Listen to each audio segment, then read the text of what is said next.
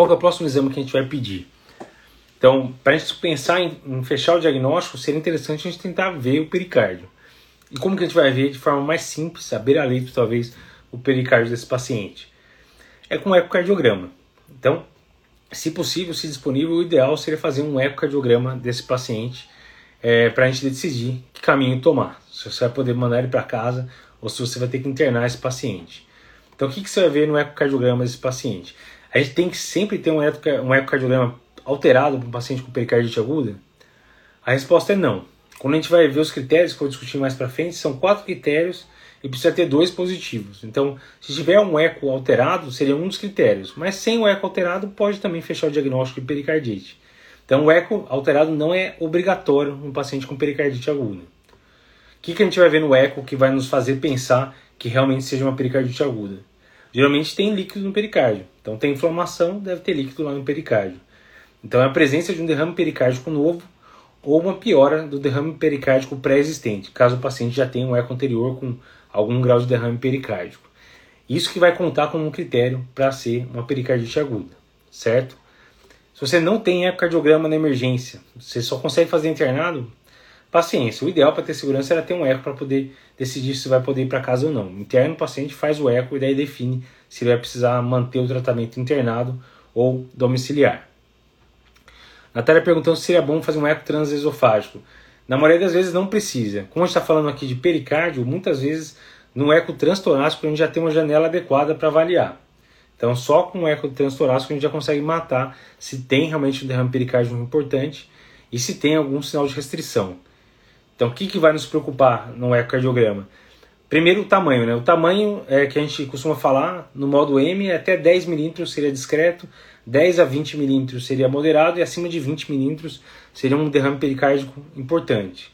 Mas às vezes, se a instalação for muito lenta, você tem um derrame pericárdico importante e não tem restrição, não tem tamponamento cardíaco. Então, só o tamanho do, do derrame pericárdico não é muito bom para a gente bater o martelo que realmente o paciente está grave.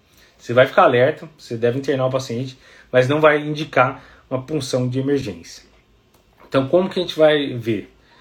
Isso foi mais uma das questões que caiu no passado. Foram quatro questões que caíram no passado em relação a pericardiopatias. Qual seria o sinal ecocardiográfico mais precoce que pode nos sugerir que nosso paciente está tamponando?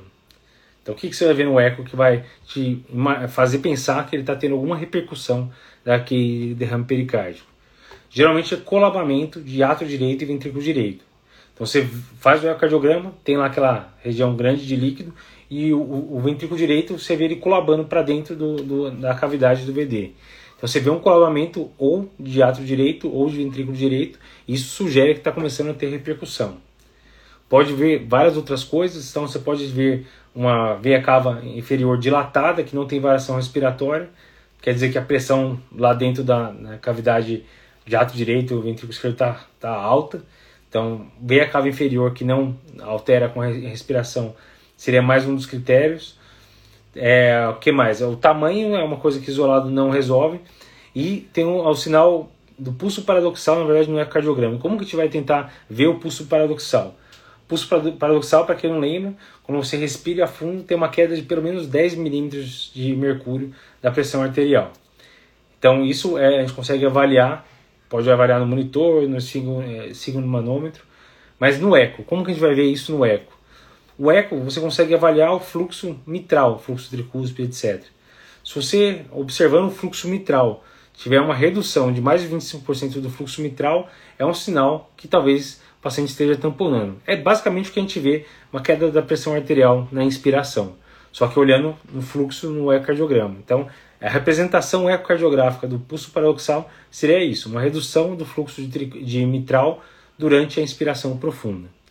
Então são vários achados que você pode é, ver, que geralmente o cardiografista vai te falar, que vai te sugerir que o paciente está evoluindo com tamponamento e precisa ser abordado rapidamente, certo?